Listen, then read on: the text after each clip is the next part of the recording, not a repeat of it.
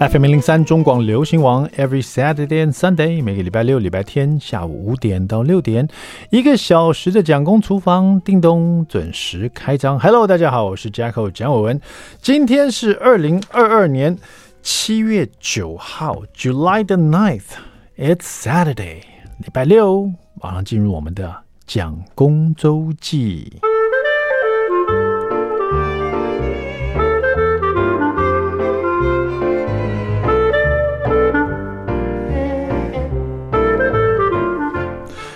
因为我跟老婆呢，小时候都有气喘的毛病啊，甚至我家的蒋夫人到现在都还有一点气喘，所以都会带那个呃气喘的药这样子。那我已经很久没有发作了，那只是一些比较急性的过敏源啊，比如说猫毛，呃，就会让我这个气喘发作这样。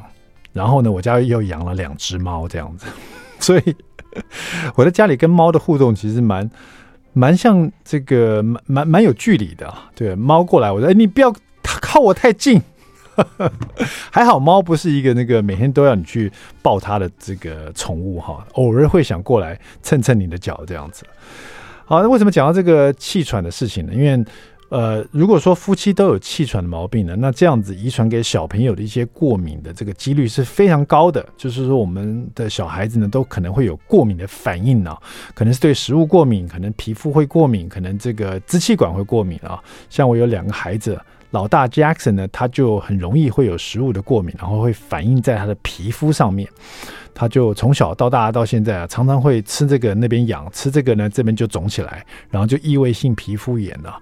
啊、老二呢，这个 Layton 呢，他就是支气管会常有毛病，有时候呢就就觉得自己好像爸爸我呼吸好像要很用力这样子，然后过一会才发现啊，原来他是有点轻微的气喘啊。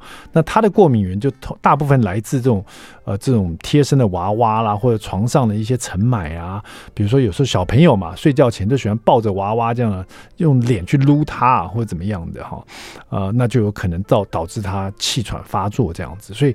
后来，Layton 床上呢都规定只能摆一个他最喜欢的娃娃，其他都不能摆这样子。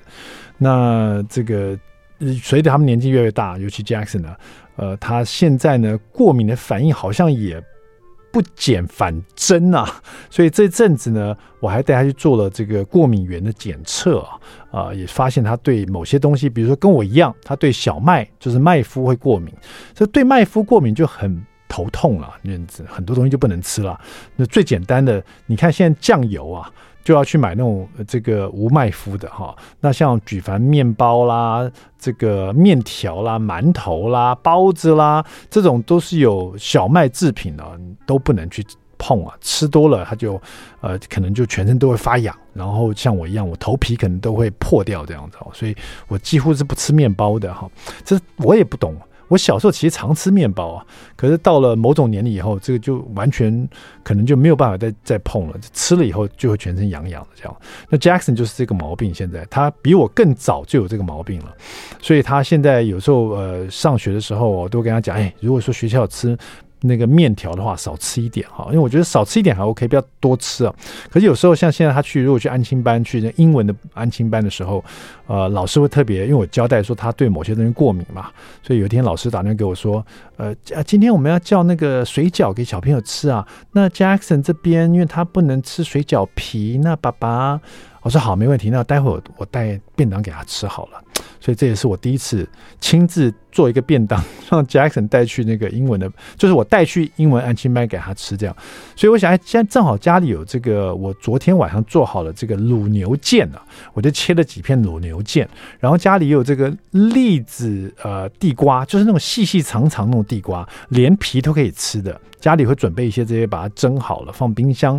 夏天的时候吃冰冰凉凉的这种细细长长的呃栗子地瓜，它有那个栗子的香气哦，然后又可以连皮吃，然后又比较不是那么大颗，所以小朋友都很喜欢。所以我就拿了一根呢，把它切一半。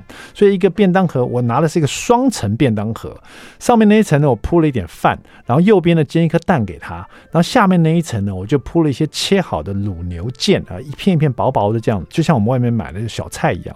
然后卤牛腱旁边呢，我就把一根细细长长的这个栗子地瓜呢切了一半。啊，做了一个阻隔，因为旁边呢，我又炒了一些蒜味的花椰菜哈，就是用花椰菜，然后跟一些呃高汤，然后跟花椰菜这个稍微用很不错的油啊，把它拌炒一下，焖一下这样子啊，那个蒜的味道很香，我还加点奶油进去啊，全部都安排好了，把它放在双层便当，我还帮他带了一些绿豆汤，就带去了英文安亲班，很开心的。没想到我也成为一个会带便当给小朋友的爸爸了，然后我就想说，哎，Jackson 在学校呃吃这个便当的时候应该是很开心的，因为老师接过去就说他会交给 Jackson 这样子，那我就回家心里有一点期待，说今天晚今天晚上回来 Jackson 会不会跟我说，爸爸那个便当很好吃哦，或者爸爸我便当打开打开打开来，很多同学都觉得好香哦这样子，然后晚上呢大概六点。呃，多左右，我就开车去接 Jackson 啊。从英文安亲班回家路上呢，车门一开，果然 Jackson 就拿了那个便当盒啊，还有他的书包啊，一些要下课的东西啊，哔哩吧啦的就上车了。一上车，他第一句话就说：“爸爸，今天那个便当是你带给我的吗？”我我就想说：“哎，对呀，对呀。”他说：“爸爸，你怎么带给我两盒便当啊？我打开一盒，看有饭和一颗蛋，我就把它吃光了。吃光以后，我就吃不下第二盒了。”我说：“你吃不下第二盒？”第二盒是菜，就是第一盒是饭，然后要配第二盒的菜。第二盒里面有第二，你第二盒有没有打开啊？没有啊。你第二盒没有打开，没有，我就开了第一盒，里面有饭和一颗蛋，我就把它吃光啦。吃光我就好饱啊。你第二盒完全，爸爸帮你带两盒便当，就是一盒是菜，有肉，有花椰菜，有那些爱吃的地瓜。我还帮你摆盘好了，另外一盒是饭，跟一颗荷包蛋。Jackson，你在家里吃饭的时候，爸爸有任何时候煮只煮一碗白饭跟一碗荷包蛋给你吃过吗？没有。那你为什么认为说爸爸这次帮你带个便当，里面只有一个荷包蛋跟一？难道其他同学看到不觉得很奇怪吗？难道老师没有走过来说：“哎呦，Jax 你们家怎么那么穷酸呐、啊？没有，怎么就就一个荷包蛋呢、没有，大家都自顾自的吃自己的，所以你就只吃了饭跟荷包蛋，另外一盒完全没打开。没有，没打开。杰斯你下次不要这样子好不好？你可不可以把两盒都打开？我真的是 期待过高，失望很大。”所以呢，有时候要帮小朋友带两盒便当的时候，自己要问自己：小朋友了不了解这两盒便当的意义啊？不是两个便当，是一盒菜，一盒饭。稍微休息一下，待会马上回到蒋公厨房。I like 103, I like radio. FM 零零三中广流行王蒋公厨房，我们回来了，We're back，我是 Jacko 蒋伟文。第二段第一个单元，蒋公来说菜。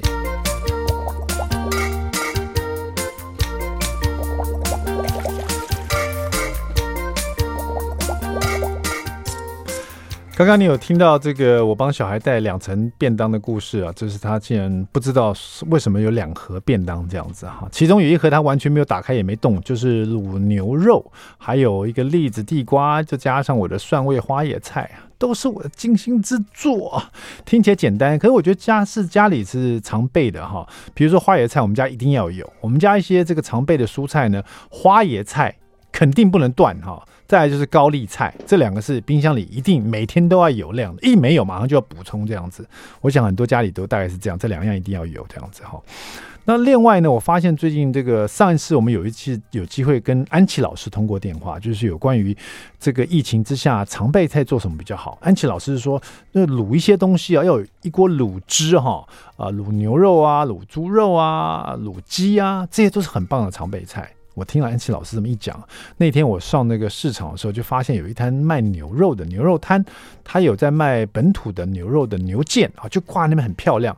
那其实呃，我常经过的牛肉摊都没有看过他挂本土牛腱，都是卖那种冷冻的美国牛腱哈。这个腱子肉在那种大卖场啊都常看到真空包装那种的哈，呃，到处都可以见。可是我很少看到这么新鲜的一个牛腱挂在那边。我想说哇，今天怎么会有？啊！我一看，我今天很早就出门了，我大概六点四十五分就已经在这个传统市场逛了哈。所以说，老板说今天正好还有一个还没被买走，那这是本土的这个牛肉。我说这个本土跟这个真空包装差别在哪里啊？啊，差别在当然这个稍微贵一点。那我当然了，那为什么呢？呃，因为哈，他说因为这个你看这个很新鲜，然后也没有冷冻过，也没有灌水过什么的。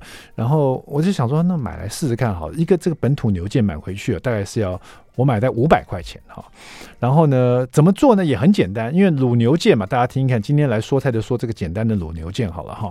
牛腱你可以做酱牛腱，就是说做完以后有点像我们在馆子吃的，它切下来外面的很比较多酱汁裹在外面哈。这种可能要用比较多的酱油啦，然后可能加腐乳啊，加甜面酱啊，让它那个酱汁比较浓郁一点。那我做的是比较家常很简单的卤牛腱，为什么呢？家里有过敏儿，所以我东西用越少越好哈。所以这个卤牛腱呢，这个第一个你就要牛腱买回去以后，我的习惯呢是牛腱把前后面那个筋呢先把它切一点下来，那个筋要。呃，就是说不要粘在上面一起卤哈，分开来卤，这样同一锅了哈，把它切下来，然后呢，我一定会把它泡在水里面，让它去泡个大概三 maybe 两三个小时哈，然后中间换一点水哈，让这个牛肉的一些腥臊味把它泡掉。那当然了，因为这个牛腱看起来很新鲜的，所以我就打算不用汆烫了，直接泡水去除它血水，就直接去卤这样子。如果你的牛肉呢是你又很怕牛骚味，然后你买又是美国牛肉的牛腱的话，那我劝你还是先汆烫一下。把那个浮沫把它捞掉哈，那我是没有汆烫，我泡了大概三三个小时水，那个水哦，你泡在里面呢，它慢慢会变得有点粉红色的，那个血会慢慢流出来，你把它倒掉，然后再换一换一点水。那我听很多这个餐厅业者的师傅说，他们是在流动的水下面去泡。很多很多牛腱，或是牛肉，或是肉品这样子，所以餐厅的水费啊都非常的高，因为他们很多东西都要泡水这样子，而且是流动的水哈。泡完水的牛腱呢，我就直接这个要去呃卤制它了哈。那我用只有酱油、绍兴酒、冰糖，然后一些辛香料哈。辛香料里面就是姜、葱。没有放大蒜，因为大蒜我怕会让那个这个汤汁变有点糊糊的感觉。就是姜跟葱，然后八角，然后还有这个桂桂皮哈啊、呃。另外呢，其他的东西我觉得这是最基本的。其他你还需要的话，像我家有月桂叶，我就放了两片月桂叶。然后呢，哎，我发现我还有一些小茴香，我就丢了一小匙小茴香进去。然后，哎哎，正好又有几些丁香啊没用到，大概只有三个丁香啊，不能放多，那个味道很强烈，我就丢了几个丁香进去，这样子哈。那在制作这个卤汁的时候呢，有两派说法。第一个呢，这个新香料呢，他们说都要先把它炒过，把它煸香。那第二派的说法是，全部把它放到水里去，加你的一些调味料，比如酱油啊、绍兴酒啊，啊，这把这些辛香料只要放进去就可以了。举凡葱姜蒜也好，或者你想放蒜的话，葱姜蒜呢，还有我刚刚讲那些辛香料哈，就直接放水里面去，跟牛腱一起卤啊。这种是另外一派的的做法哈。那这一派的这两派的说法是，第一派呢。一定要把它煸炒出这个新香料的那个香气，把它激发出来。透过油的煸炒哈，然后你把这个牛腱放进去，在这汤里面也会有这个新香料这种被激发出来的香气哈。这是如果你把它煸炒过的话。另外一派觉得说，这个卤牛腱，尤其不是做酱牛肉哈，是做卤牛腱的话，你要吃的是它那个牛肉的鲜甜味，所以你不要把那个新香料的味道把它逼出太多。太浓郁了，会抢过牛肉本身的一个香气哈，所以看你想怎么做。那我那天因为我的锅子，我的汤锅正好是一个可以在里面炒制的。那我这个人就喜欢，就把东西都丢进去，把水都放进去，那么安安静静的做菜，好像好像很不很不好玩，所以我一定要开火。倒了一点韩国香油，我就先把这个姜呢，大概三四片，先把它煸香了。然后葱段呢，切很长形的葱段，有葱白有葱绿，就丢进去，也煸炒了一下。闻到了姜香、葱的香气，大概才十几秒，我就把刚刚其他的新香料也倒进去，八角、桂皮，然后这个丁香、小茴香，然后还有一些这个嗯，哦，还有一些干辣椒，我也丢了进去。干辣椒放了很少很少，因为我怕会太辣，大概只有。Maybe 四五段的干辣椒哈，里面完全没有籽的这种的哈，就把它丢进去，然后月桂叶一起丢进去，在这个已经有充满了这个姜香跟葱香的油里面，也稍微爆炒了大概十秒钟。这时候呢，我就倒了绍兴酒，啪，倒进去，因为里面是油嘛，热油跟辛香料，我倒绍兴酒，倒酱油，然后又倒这个冰糖，然后在这里面滚呢、啊，让这个热锅里面的热油呢，先把这个酱油的香啊，把绍兴酒啊，把它煮滚，然后这个酱香味啊，跟绍兴酒味道很浓郁的时候，冰糖也在里面融化的时候呢，我就加热水进去，然后呢，不噜噜噜，水就起来了，然后这时候就把我的牛腱呢泡过三个小时，牛就把它放进去。哦，然后在里面这个煮哈，那那个这个牛大概这个水要盖过牛腱哈，大概我看这个水有两千两千 CC 左右的水哈，那我的那个酱油大概是放到一百五十 CC 到两百 CC 这样子，然后绍兴酒大概一百 CC 这样子，然后冰糖大概是一大匙两大匙左右，就在里面这样煮煮了一个小时，又焖了半小时，然后浸泡在这个酱汁里面，到晚上的时候我把牛腱跟牛筋通通拿出来，然后放在那个。呃，夹链袋里面放冷藏，第二天就拿出来切片吃。我一尝啊，刚切完冷冷的这样吃，觉得好像不够咸呢，好像哎味道还 OK。可是呢，放凉了一点点，变稍微软，我在嚼它的时候，嗯，越嚼越香，咸味也 OK。所以在家里试试看这个酱牛肉啊，到底 Jackson 后来有没有吃到这一块酱牛肉呢？回家以后呢，他总算吃到了。好了，稍微休息一下，待会马上回到我们的蒋公厨房。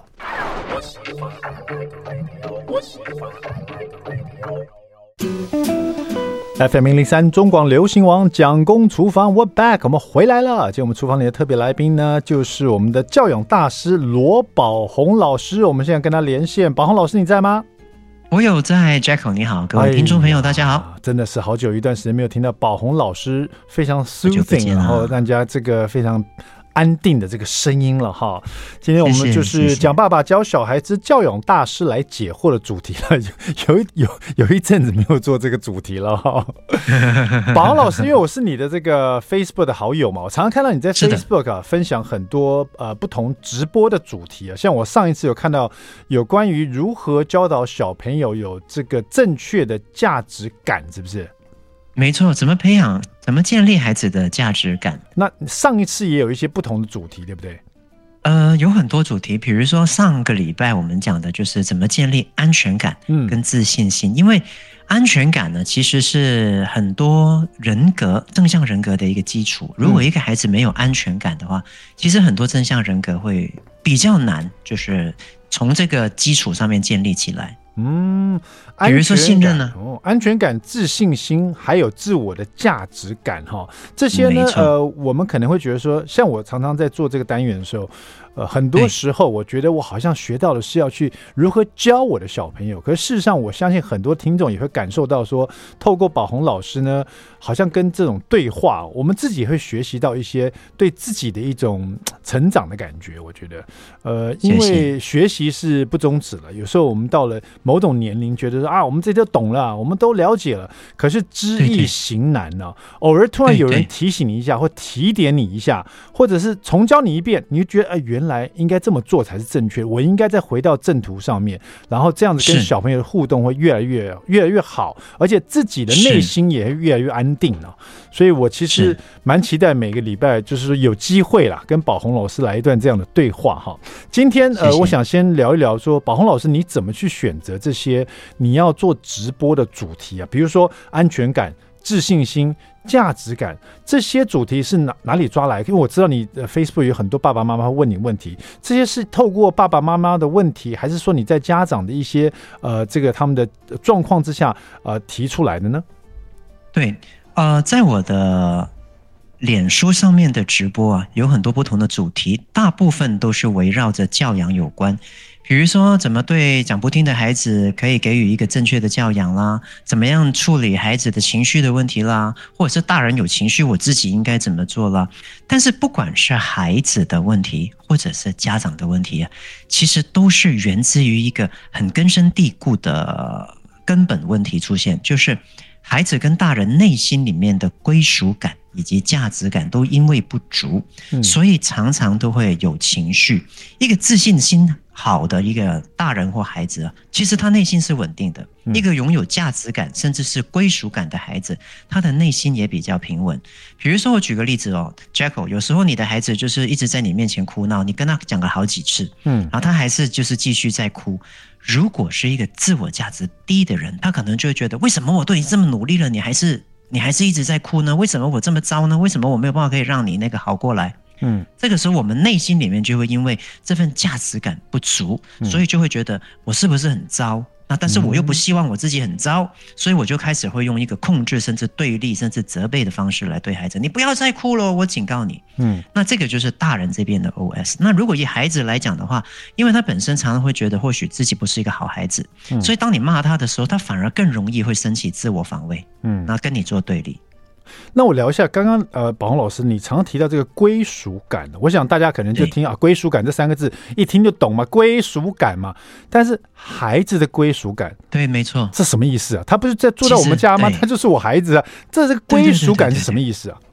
归属感一般对对人来讲，对一般人来讲是一个环境的归属感。比如说，你从小在台湾长大，你对台湾有归属感；我在香港从小成长的，嗯，所以我对香港有那个地域性的归属感。嗯，但是以心理学来讲，归属感呢是一个觉得自己被关爱的一份感觉，嗯，觉得自己被在乎的感觉。所以，如果你的孩子，我们说啊，在 Jackson 呢，他是一个有归属感的孩子，意思就是说，他觉得他是被关爱的。而且他值得，他觉得自己是值得被关爱的。好了，那问题来了，可能大家听到这句啊，原来如此啊，呃，突然想要检视一下自己的孩子，怎么样才知道我的孩子归属感足不足呢？嗯，第一个就是。呃，我们会看这个孩子哈，他有没有出现一些因为归属感而不足的偏差行为？嗯，比如说，只要有这些偏差，比如说第一个就是你的孩子常常会有事没事故意做一些事情来引起身边的人来注意他，啊，这个通常是一个没有归属感的第一个征兆，因为孩子啊。虽然他是一个很敏锐的环境观察者，但是他却是一个很糟糕的诠释解读者。嗯，他会错以为只要我做一些事情引起大人的专注，我就是一个被在乎、被关注的人，我就有归属感。嗯，这是孩子错误的信念。所以，如果孩子常常都会出现一些呃引起别人注意了，或者是常喜欢讲废话了，甚至很喜欢那个做一些事情来搞笑了的那些人，嗯，有可能这个人。他本身内在归属感不足，所以他会无意识的想要做一些事情来引起别人对他的注意，这是归属感不足的第一个问题。嗯，还会有第二个，还会有第二个，就更严重一点了。哦。如果他做这些事情常常都被骂的，嗯，然后都被不欢迎的，然后他自己归属感又更低了一些，价值感又更低了一些，嗯，结果就会变成怎么样呢？他会变成跟环境里面的大人或者是其他人做一个权力斗争的一个行为。比如说，你叫他做 A。他就偏不做 A，他希望他潜意识里面会错以为借由跟你的一个要求做对抗，他能够保有自己觉得自己是归属，觉得自己是有价值的一个错觉。还有的就是他会借由跟你说不，借由故意不听你的话来去博取你对他的关注以及注意。嗯，好，那呃，了解这些以后呢，我刚刚回到刚刚老师你做一些直播的主题啊，像安全感、自信心，还有一个价值感呢。如果对我来说，我比较有兴趣的是有关价值感，就是说小朋友怎么样去。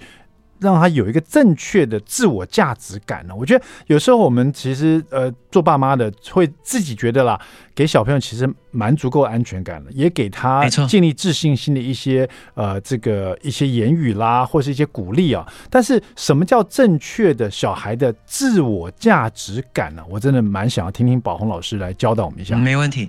嗯，请简单来讲，当一个孩子，我们说啊，他是拥有价值感的时候，就是代表这个孩子感觉到自己是一个好孩子，嗯，自己是棒的，哎，就这么简单。哇，那这个说起来简单，可是自己棒吗？说起来简单，可是我想你一讲完这个话，我脑海中就浮现我一天里面会骂 Jackson，会骂 Layton 好几次，说你怎么会这么坏呢？你怎么这个事都做不到呢？你怎么会又又这样子让爸爸很失望呢？啊、哦，这个应该是每天都会说到的话。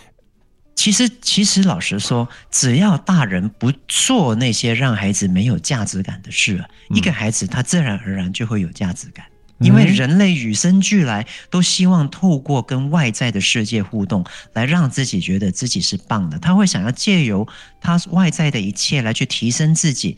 对自己有所认同，怕的是大人错误的教育方式，让他们没有价值感。我觉得这个我们可以来细细谈一下。好，什么样是正确的教育方式？什么样才是错误的教育方式？然后给予小朋友一个不对的或是不正确的自我价值感呢？到底该怎么做？你有没有犯这些毛病呢？待会儿广告回来以后呢，蒋公厨房的教养大师罗宝红老师来为大家解惑。休息一下，马上回到蒋公厨房。I like 一零三，I like radio FM 零零三中广流行王蒋公厨房，我们回来了。今天是罗宝红老师这个教养大师来替蒋爸爸来解惑的这个主题啊。宝红老师，你在线上对不对？Hello，大家好。我们今天聊的是宝红老师，大概是呃上一次在自己直播里聊的一个主题，就是如何建立小朋友一个正确的自我价值感哈。那这个小朋友当然他有一个正确价值感，当然跟他的爸爸妈妈、跟他环境呢给予他的一些这个刺激啊、互动都很有关系。我们来听一下宝红老师告诉我们，呃，我们有没有犯一些毛病，或者怎么样才是一个正确的方式来教导小朋友正确的自我价值感？对，其实我觉得，与其是告诉大家我们要做些什么来去培养孩子价值感呢，不如我觉得更好的方法就是告诉大家什么是会破坏孩子的价值感的。因为这些东西避免了，基本上一个孩子自自然然他就会有有着一个我想要变得更好的自我价值的一个追求。好，那第一个，第一个就是。成人过多不必要的协助，会让孩子没有价值感。嗯，比如说这个孩子这个事情明明就是他应该要做的，或者是明明他自己想做的，但是很多父母都会基于过度保护，或者是过度过度看扁孩子的一个观念，所以就觉得，哎，这个不用了，这个我帮你来了。又或者是，哎呀，这个这个现在很忙啊，现在我们要赶时间，这个我来帮你做了。嗯，那当我们处处都这样子对待孩子的时候，孩子就会觉得自己是不足的。自己是没有能力的，就会减损他的价值感啊！所以记得成人不要有过多不必要的协助，这是第一点。嗯，第二点，那第二点就是成人过多的限制，这个就是出现在一些控制欲、支配欲、权力欲比较强的大人。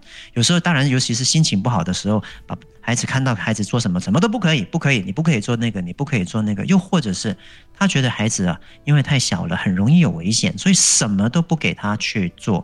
那孩子被大人过度限制之下，会限制他发展动作，发展，限制他发展探索，甚至限制他很多做很多回应内在发展需求的事情。那当孩子的内在需求没有被满足的时候，当他想要做什么都被你控制的时候，他当然会觉得自我价值低落了。嗯，对，这个我觉得很强烈印象，因为我很久以前到宝红老师家的时候，那时候雨辰就是宝红老师儿子还很小，大概 maybe 两三岁的时候，我就发现你是给他用玻璃的杯子哈，自己有自己的茶杯跟茶壶这样子，但是不是塑胶的，不是小孩子用那种。我说你不怕打破吗？那你给我的感觉是打破就再买一个就好了。啊，而且打破他还可以学习怎么样清理呢？啊，对对对，所以这这也是，就是有时候我们小家长们会太过度保护小朋友，一直限制他，反而让他建立了比较低的这种呃自我价值感，觉得自己好像做不到的感觉哈。好，第三个，没错，第三个就是过成人过多的负向语言会让孩子没有价值感。嗯、那负向语言如果要具体细说的话，它包括了威胁句。你再这样，我就怎么样怎么样喽。是，再有责备句，你这个笨蛋，你这个傻瓜，你这个坏孩子，这些责备句。嗯、然后再来的就质问句，你为什么要这样子？你知不知道你这样子很没礼貌？你知不知道你这样子哈让爸爸很生气？责责备句。再来就是否定句。嗯，他问你什么，你就说不行，不可以，不是这样了。我告诉你了，应该是这样了。然后再来就是命令句，你现在马上给我去，立刻马上。嗯，这样子这些。否定句、威胁句、词问句、哈责备句，还有命令句，这些说出来都会减损孩子的价值感，会让他觉得自己是很糟糕的。所以，我们真的要很注意，因为每天跟孩子的互动里面，最重要跟孩子啊、呃、连接的就是我们的言语。如果我们的言语都是负向的，孩子也会觉得自己是一个很糟糕的孩子。听到这边就感觉很惭愧了。可不可以问一下宝红老师，啊、那如果一个礼拜来个两三次，可不可以嘞？一个礼拜哦，您每天来个两三次也没关系啊。我举个例子，我 就像我常说的，你一一天跟孩子讲十句话，你有两两句，一句两句是负向的，你还有百分之八十哎，啊，怕的就是你，怕的就是你每一天跟他讲两句，但是你每天只跟他讲两句话。啊，没错没错没错，而且你最后睡觉前还有一个可以折返的机会，对不对？可以跟讲跟他讲一些好的事情，这样子。睡前三件事，好了，第四点呢？第四点就是成人太忙了，爸爸妈妈哈没时间陪伴他。没时间陪伴他，让孩子会觉得被忽略，觉得自己是不重要的。嗯、在我的补习班里面，我发现有很多小学的孩子哈，他们他们的家里如果是那种爸爸妈妈都是双薪，而且都是太忙的，常常丢给阿公阿妈顾的，或是丢到那个安亲班补习班的，诶，那些孩子都有都有某种程度上的行为问题跟学习问题的。嗯，了解。所以还是爸，所以人家常说这个陪伴是最重要的。没错，陪伴能够给孩子安全感。归属感。第五个，第五个就是成人太爱跟孩子讲道理，嗯，会让孩子没有价值感。比如说，你不是一个骂的孩子，你不是一个习惯指责孩子的一个大人，但是呢，他只要做什么事，你都爱跟他讲道理。嗯，那要注意哦。当我们哦习惯跟一个人讲道理的时候，那个被讲道理的人其实内心会感觉到你是在鄙视他，你是在藐视他的。嗯，好，那有没有？所以避免自己讲道理太多太多，不是说教养不能讲道理哦，是，而是当你每天都在他跟他讲一大堆道理的时候，第一他会觉得没有价值感，第二就是他会越来越在你跟他讲道理的时候把耳朵闭起来。了解。第六点呢？第六点。这个很重要哦，这个是关于吃饭的啊啊，什么东西会让孩子没有价值感？就是那种一日三餐都要强迫孩子吃完，妈妈觉得饱得量的那种大人啊，不让孩子自己决定他想吃多少。对，那要注意，就是有很多妈妈，他们就是呃，都会自己下厨，然后啊，精心炮制一餐好的料理给孩子吃，结果孩子可能今天有各种的原因，他只吃了一些，就说不想吃。对，那结果呢？妈妈呢自己会觉得委屈，然后又觉得这样孩子会不会吃太少啊？那个、嗯、那个成长线都已经在低标了，安诺啦。结果因为这个他没有吃完，妈妈觉得应该要有的量，结果他就跟他讲道理了，忽略他了，负向语言啦，限制他离开桌子啦，然后呢协助他喂他吃饭呢。我们刚刚讲过上面的五样。哦，让孩子没有价值感的事情，就会因为妈妈要求这个孩子一定要吃到妈妈觉得饱的量，而全部都做了。你说一日三餐都是这样，孩子怎么会有价值感？啊，感觉感觉好像在监监狱里面一定要全部吃完的感觉哈。呃，第七样呢？第七样呢，就是呃过度控制的大人。这个孩子随着他慢慢长大了，但是呢，他做什么事情他都必须要问过你，他完全没有自由。嗯，那一个没有任何自由选择机会的一个孩子，会觉得自己是没有价值感的，肯定的啊，就是说什么事都都要问过遇问过长官的感觉。对，什么事情都要问。那最后呢，这个孩子长大了，你问他什么事情，他就会跟你说三个字：嗯，不知道，不知道。对对对，因为都要都要听上级的指令，这一个动一个指令一个动作就会变成这样子，对不对？没错，那这个也是要注意的。哦，第八个呢？第八个，这个是家里如果是有手足，要注意啊。好，在比较之下长大的孩子会没有价值感，尤其是那个被比下去的那个。对，你看那个 Jackson 呢，他都吃完饭了，你看你弟弟，你都还没有吃完，你怎么搞的？啊，那种不要哥哥可以先出去了，但是你不可以，因为你没有吃完。嗯，对。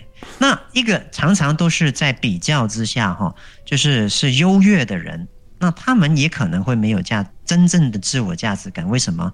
因为他们的价值感是来自于对外一直往外去追求的。嗯，OK。那有对，所以这个也不是一个真正让一个孩子去欣赏自己本身。好，因为我们我们的时间关系，还有第九跟第十个，可是我想很快的听老老师讲完，然后我要做我要问老师一个问题，所以第九个是什么？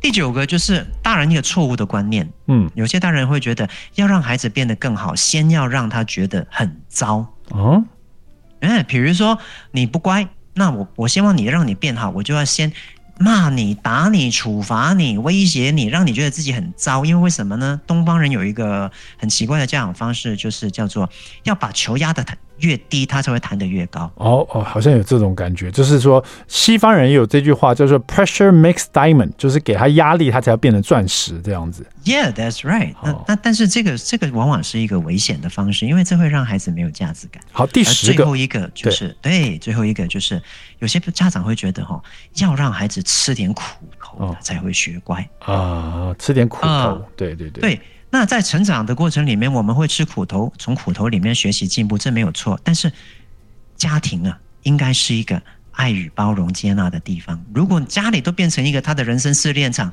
试问他将来要从哪里得到温暖呢？啊，对你，我懂你意思。要吃苦头，其实到处都可以吃苦头，在家里就不要吃那么多苦头了哈。对，没错。好了，那我们这个稍微休息一下，在休息之前，我问宝红老师，这十样事情呢，哈，这个我们都不做的话。